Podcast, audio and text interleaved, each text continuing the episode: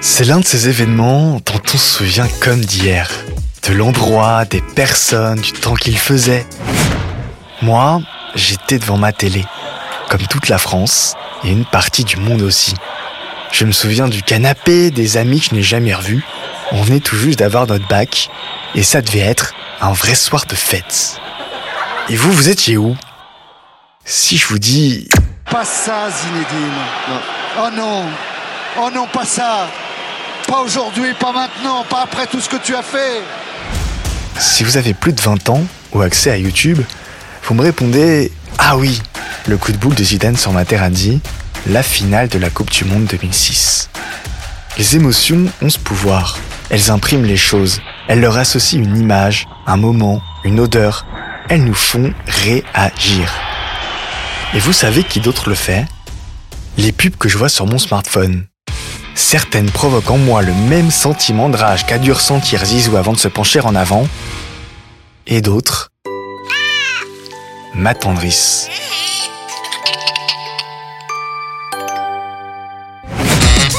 Make sense? Make sense. Bienvenue dans Make Sense, un saut dans la pop culture pour explorer les questions de société. Un podcast de Schema Business School. Mais alors pourquoi? Pourquoi les marques jouent-elles avec nos émotions? Pourquoi les émotions et pas la raison? Pourquoi, pour l'énerver, Materazzi a-t-il choisi d'insulter Zidane plutôt que de lui prouver par A plus B qu'il avait plus de cheveux que lui? Pour me répondre, j'ai décidé de rejouer le match. J'ai invité une Italienne, Isabella Socia. Elle a écrit un livre sur les émotions et le comportement des consommateurs et dirige le centre de recherche Marketing Interactions à Schema Business School. Mais j'entends déjà son accent chanté. On se retrouve sur le terrain. Bonjour Isabella Socia. Bonjour Kevin. Et vous, vous étiez où le 9 juillet 2006 vers 22h Euh, je me rappelle très bien, j'étais à Milano, ma ville. J'étais dans la grande place de Milano, qui c'est Piazza Duomo, avec les grands écrans. Et avec des amis, on voyait les matchs.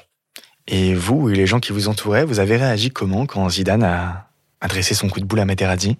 Avec une grande surprise. La surprise, c'est une émotion qui peut être négative ou positive. Et pour nous, c'était une belle surprise positive. Un peu moins pour nous. Et à la place de Zidane, vous auriez réagi comment, vous? Ou c'est difficile à dire. Mais vous savez, Zidane et moi, on partage la même culture, on est des Méditerranéennes et peut-être c'était probable, euh, j'aurais réagi de la même façon. La réaction de Zidane est instinctive, mais Materazzi, lui, il a provoqué cette réaction, il a cherché à jouer sur les émotions de Zidane pour provoquer une réaction négative. En fait, je ne dirais pas que c'était instinctif. Il y a une théorie psychologique qui exprime et décrit la situation très bien, que c'est la théorie cognitive des émotions. Alors, euh, Materazzi, il a donné un stimulus à Zidane.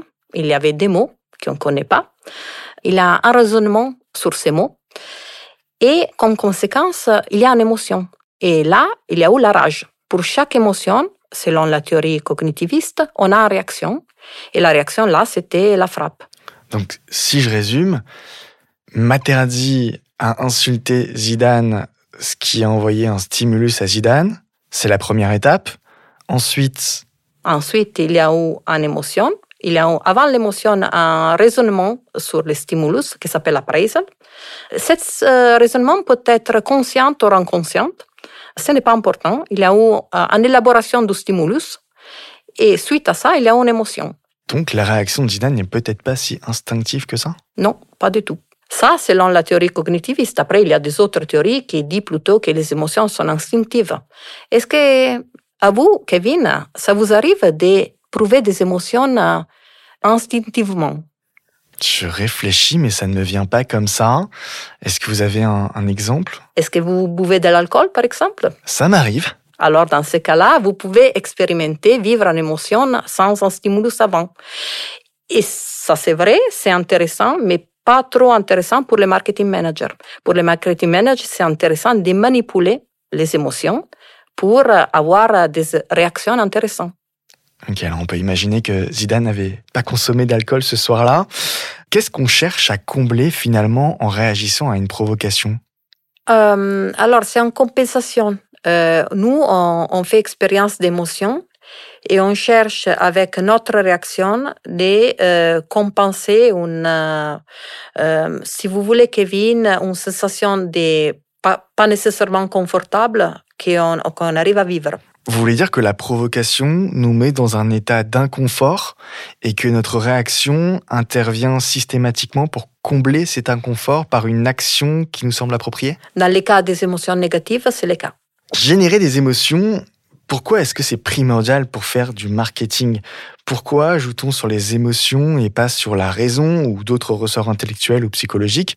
Pour résumer, pourquoi est-ce que Materazzi a insulté Zidane au lieu de chercher euh, par A plus B à lui expliquer qu'il avait plus de cheveux que lui? Parce que les émotions sont très puissantes quand on veut stimuler en réaction.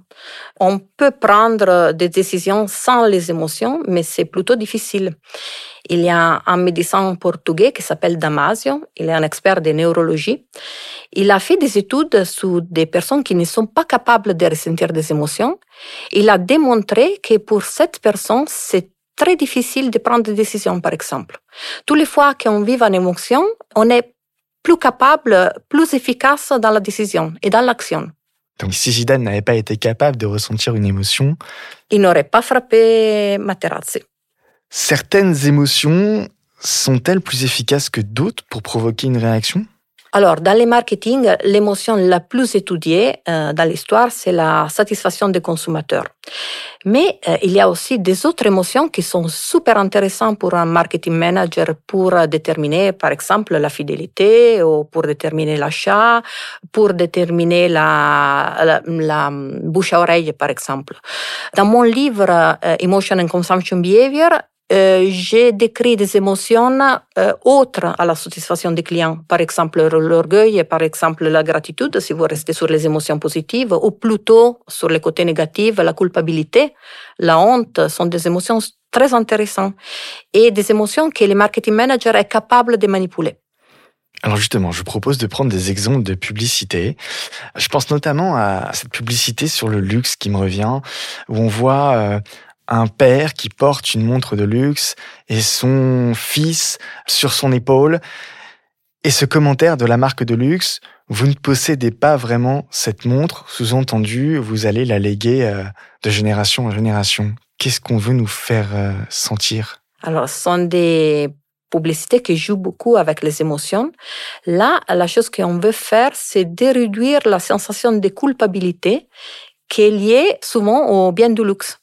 L'idée, c'est tu n'achètes pas la montre pour ton plaisir, tu n'achètes pas la montre comme acte égoïste, tu achètes la montre pour tes enfants.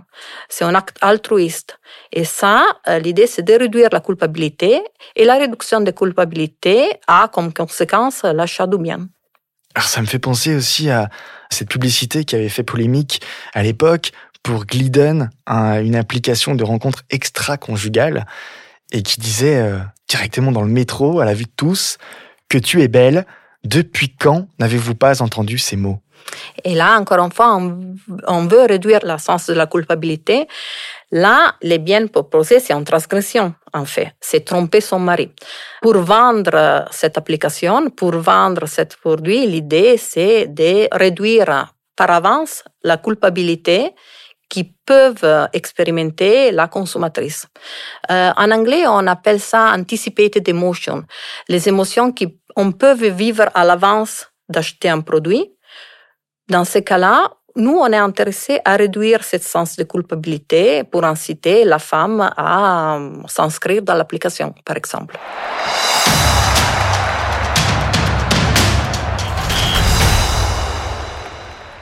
Certains marketeurs euh, sont prêts à tout et notamment à, nous faire peur. Je pense à cette publicité pour la SPA, la Société protectrice des animaux, avec ce euh, jeune homme qui porte une veste euh, en fourrure et qui porte aussi dans ses bras un chien complètement décharné Qu'est-ce que... Là, il y a encore une fois des émotions. C'est les, on est dégoûté dans un côté, comme vous avez dit, mais il y a aussi un, un anticipated emotion, encore une fois, c'est un sens de culpabilité qu'on peut expérimenter si on décide d'acheter des produits faits avec euh, la fourrure. Là, on nous fait sentir coupable à l'avance et comme ça, on empêche l'achat.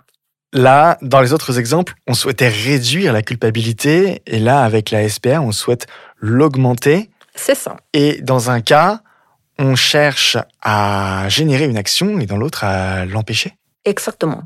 Ok, je pense également à cette publicité contre le sida où l'on voit euh, Wonder Woman euh, affalée dans un lit d'hôpital sous perfusion avec un teint cadavérique et ce commentaire, on est tous concernés par le sida. Oui, Là, Kevin, comme vous dites, c'est un paradoxe.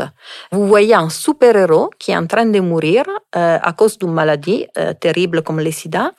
Et là, l'idée, c'est d'augmenter la peur dans les consommateurs en face à la maladie. Et l'action qu'on veut amener dans ces cas-là, c'est l'utilisation des préservatifs, par exemple. Alors, encore une fois, si on veut reprendre la théorie cognitiviste, il y a un stimulus qui est la publicité il y a une émotion que c'est la peur, il y a une action que c'est l'utilisation du préservatif. Et alors je crois qu'on peut aussi manipuler les émotions dans l'espace. Oui, jusqu'à maintenant on a parlé de campagnes publicitaires, mais en fait les marketeurs ils sont très intéressés à manipuler les émotions dans l'espace. Et quand je pense à l'espace, je pense au magasin, je pense à l'événementiel et je pense aussi aux réseaux sociaux. Quand je pense au magasin, euh, je me rappelle d'une étude qu'on a fait dans une IKEA où on a mis en application la théorie cognitive des émotions et euh, dans les cas spécifiques, un modèle qui s'appelle PAD, Pleasure, Arousal et Dominance. C'est un modèle qui décrit euh, une situation où il y a des stimuli qui déterminent le pleasure, ça signifie le bonheur, la dominance, ça signifie le contrôle de l'espace, l'arousal, euh, ça signifie l'excitation dans l'espace.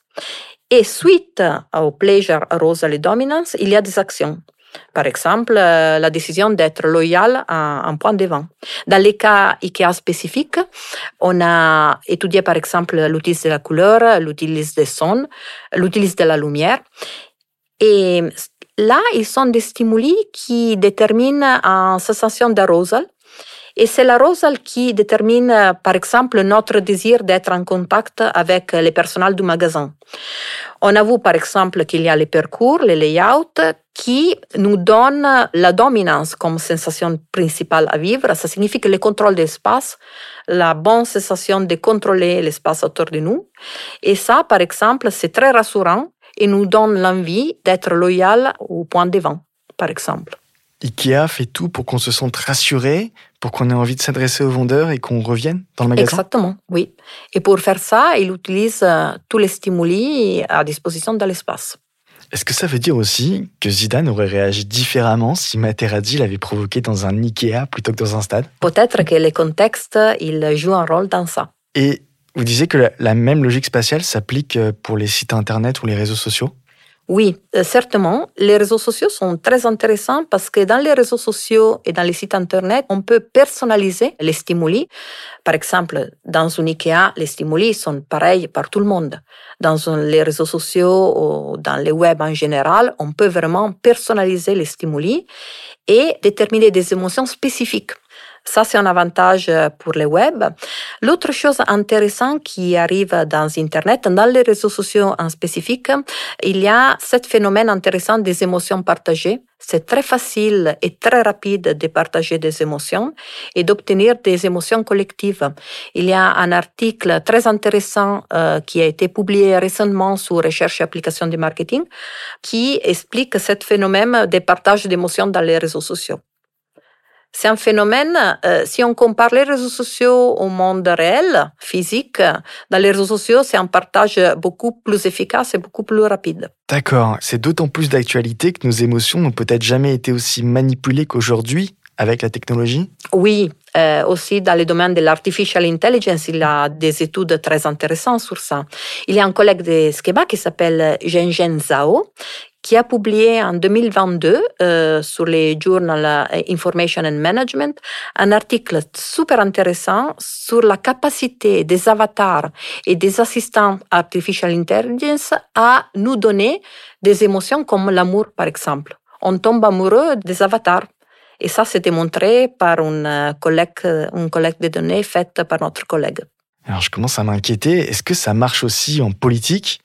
Oui, les émotions sont très utilisées en politique aussi. Il y a des campagnes politiques euh, très émotionnelles. Pensez par exemple à la dernière campagne euh, politique de Joe Biden pendant les dernières euh, élections américaines. Alors là, il y avait Biden contre Trump.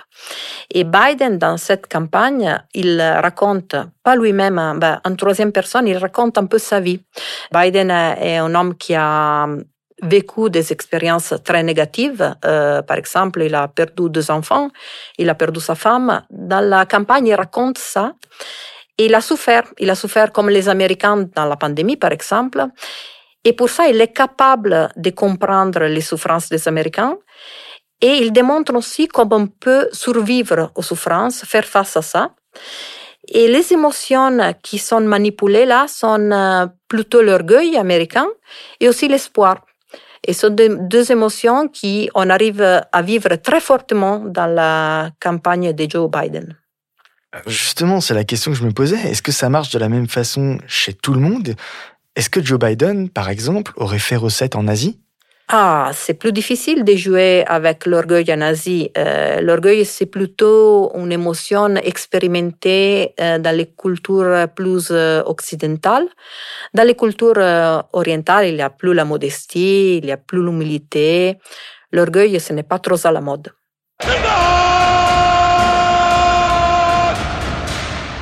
Est-ce que ça veut dire qu'avec Zidane, Materazzi a visé juste, il a employé les bons mots, il a provoqué la bonne réaction?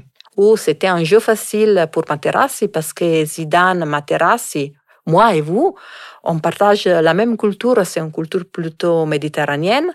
Et là, Materassi, il connaît très bien les stimuli qu'il pouvait jouer et il connaissait très bien la réaction que Zidane il pouvait avoir. Ça veut dire que Zidane et Materazzi parlent la même langue émotionnelle? Oui, parce qu'ils partagent la même culture. Et en partageant la même culture, c'était facile pour Materassi de manipuler les émotions de Zidane. Mais alors ça pose la question de la responsabilité sociale du marketing aussi. Oui, jusqu'à maintenant, on a un peu comparé les marketing managers à, les méchants Materazzi, mais c'est pas toujours le cas. C'est vrai que la manipulation des émotions qui est faite par les marketing managers, c'est euh, opportuniste, c'est vrai, dans beaucoup de cas. Dans des autres cas, on manipule les émotions pour le bien de l'humanité. Vous avez, par exemple, cité avant la campagne contre les sida, et c'est un bon exemple. Et dans le cadre du réchauffement climatique, par exemple? Oui, dans les réchauffements climatiques, c'est intéressant, par exemple, de manipuler les émotions morales pour voir si suite à ça, il y a euh, des bonnes pratiques euh, mises en place par les consommateurs. On est en train d'étudier ça avec des collègues à Schema. On a fait une étude, on a comparé un peu les réactions aux émotions morales des Français et des Américains. Quand je parle des émotions morales, je pense par exemple à la rage. La rage, c'est une émotion morale. Mais alors, on, avoue que les Français et les Américains, ils sont capables d'eux de vivre des fortes émotions morales face au changement climatique. Par contre, il y a des caractéristiques personnelles qui sont très différentes entre les deux cultures. Par exemple, on avoue que côté politique, en Amérique, il y a de grosses différences entre les démocrates et les républicains les émotions morales qui sont vécues par les démocrates en face au changement climatique sont beaucoup plus fortes que les émotions morales qui sont vécues par les républicains. Ce n'est pas le cas en France. En France, il y a, on va dire, un esprit critique partagé entre les différentes orientations politiques. Vous voulez dire qu'en France, euh, on râle tout le temps, quelle que soit notre euh, dimension politique. Et c'est une bonne nouvelle parce qu'on a plus d'esprit critique. Exactement. Dans le cas des changements climatiques, c'est le bon côté de la médaille, oui. Mais alors justement, on parle d'esprit critique. quels sont les mécanismes de défense que l'on peut mettre en place face au marketing? Comment peut-on se défendre en tant que consommateur citoyen face à l'influence du marketing? Comment devenir un consommateur citoyen responsable? Comment rester acteur conscient face au marketing? Kevin, je suis plutôt optimiste dans le sens que, par exemple, moi et vous, on est capable de se défendre dans la manipulation faite par les marketeurs. On a la capacité de faire ça. C'est vrai, d'autre côté, qu'il y a des situations où on est beaucoup plus fragile et il y a aussi des cibles qui sont beaucoup fragiles. Si je pense à Materazzi et Zidane, Zidane était dans une situation de fragilité. C'était la fin du match. Il était fatigué, il était stressé, il était une victime très facile pour les méchants Materazzi. Une Italienne qui parle du méchant Materazzi, j'ai quasiment réussi ma mission. Si les adultes peuvent se défendre, est-ce qu'il n'y a pas des populations plus fragiles? Oui, il y a aussi des populations plus fragiles. En fait, nous, les adultes, on est capable de se défendre quand on est plutôt relaxé, quand on est cool, quand on n'est pas stressé. Mais c'est vrai qu'il y a des cibles qui sont toujours euh, en péril si on veut. C'est le cas, par exemple, des enfants et des ados. Et c'est pas par hasard qu'en France et en Amérique aussi, c'est interdit pour les ados et les enfants jusqu'à 13 ans d'ouvrir un compte euh, dans les réseaux sociaux. Parce que ce sont des endroits où on peut être manipulé côté émotionnel.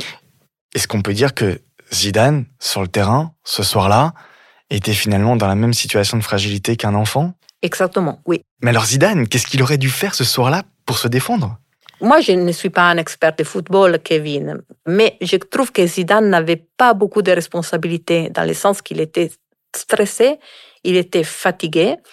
Je trouve que les coachs auraient dû remplacer Zidane avant qu'il se trouve dans une situation comme ça, d'extrême fatigue et de stress extrême. Et voilà, c'est encore la faute de Domenech. Si Isabella avait été notre coach, on aurait encore gagné la Coupe du Monde. Heureusement, ce n'était pas le cas. Merci Isabella Socha. Merci Kevin. Quelle émotion cet épisode vous a-t-il inspiré? Pour nous le dire, likez-le et commentez-le sur votre plateforme préférée. Vous pouvez même vous abonner à Make Sense et vous laisser surprendre par les autres épisodes. Et pour en savoir plus sur les différents programmes de Schema, rendez-vous sur schema.edu.